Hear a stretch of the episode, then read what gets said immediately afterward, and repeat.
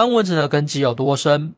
他的子孙不管有才无才，皇帝最少给二品。自皇太极从里拔起汉军以后，汉军其中涌现出了一大批世家贵族，能说得上来的就有佟家氏、一氏、三顺王等等。不过要说哪一家最显赫，颜面最长久，那么范文成家族若自认第二，就无人敢认第一。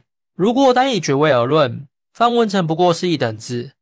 弟弟永芳的二等伯，同家世的一等公，以及朱一行王来说，相差的不是一星半年，简直没有可比性。但以家族延续性，或是后世子孙的仕途而言，那么范氏家族就明显占有优势。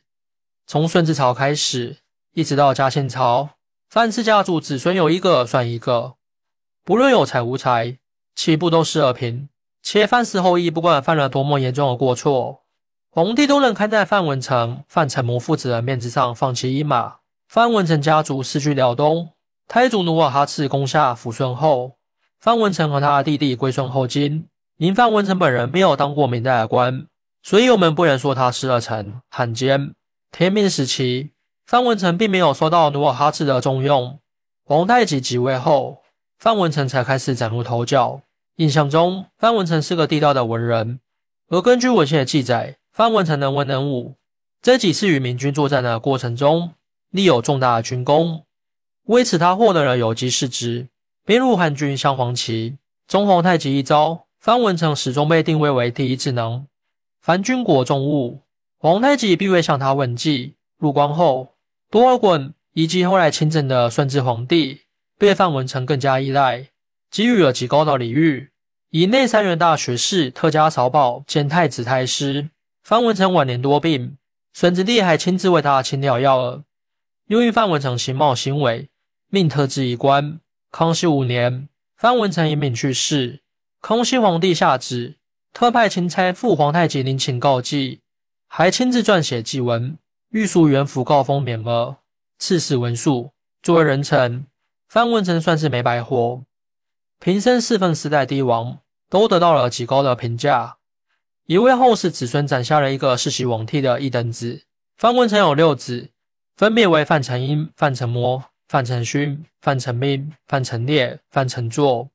其中范承英、范承烈、范承作三子早逝，没有留下太多记载。次子范承模于顺治九年考中进士，被选为庶吉士。范承模明明可以靠父亲功劳吃饭，却偏偏又在科举中斩获功名，放眼清初。八旗贵族中还少有这样的出息。范承模是顺治、康熙两位皇帝重点培养的对象，官升的也快。康熙十二年任福建总督，只是运气有点背，刚好碰上了三藩作乱。范承模作为训臣之后，请任魏虎作伥。康熙十五年，范承模于禁所被耿精忠杀害。康熙十六年，范承模的遗体送至京师，康熙帝亲自出营，追赠为兵部尚书、太子少保。三年后，耿精忠伏诛。范承模的儿子范世崇割其肉祭奠父亲。范承模以死殉节，赢得了康熙皇帝的极度尊重。以至后来的雍正、乾隆，每每谈及这段往事，无不对范家褒奖称赞。范承勋是康熙朝著名的封疆大吏，历任广西巡抚、江南、江西总督、云贵总督、左都御史、兵部尚书等职。任云贵总督时，范承勋入境。恰巧康熙帝也孝陵，时值寒冬，范承勋远道而来，未曾准备御寒衣物。康熙亲自吊挂，并叮嘱他说：“汝父兄先朝旧臣，汝兄父景节，真见汝应是汝兄，地位整齐，不见汝八年，汝须发浩白如此。范承勋有才能，有担当，是一个不可多得的干弟。他与哥哥范承模为范氏家族巩固了根基。”也为范家第三代人铺平了道路。范承模死后，弟弟范成斌承袭了一等子的爵位。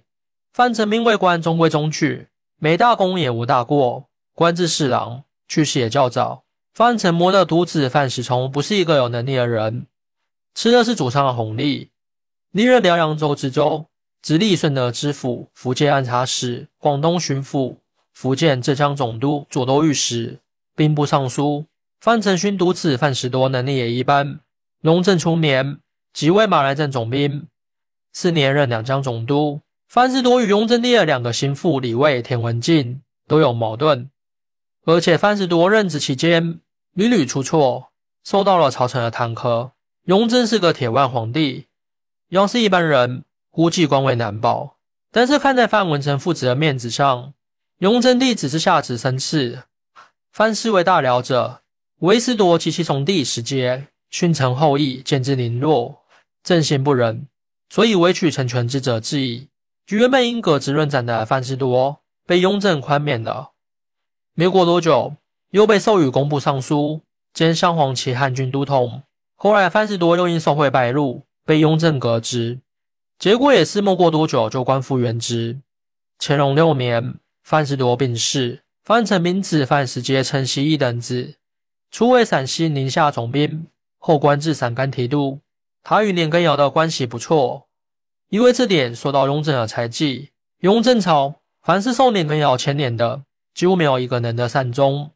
范世杰又是特例，雍正不下心肠，只是把他打发到东陵任三知大臣，后又改任古北口提督。范文成孙子辈中尚有范石寿，历任湖南巡抚、湖北巡抚、左都御史；范石纪历任工部侍郎、礼部侍郎；曾孙辈中范以恒历任镇南旗汉军副都统。工部侍郎、户部尚书范以清历任工部侍郎、吏部侍郎。范文成家族从崇德时期一直到嘉庆朝，其子孙后裔享尽了荣华富贵，且入仕为官都是二品以上高官。尽管进入到光朝以后开始走下坡路，但仍不乏有大员。这也是御史认为八旗汉军事家中老范家排第一的根本原因。你有什么看法呢？欢迎大家一起来讨论。您的支持是我更新的动力，更多精彩内容请关注伴你听书。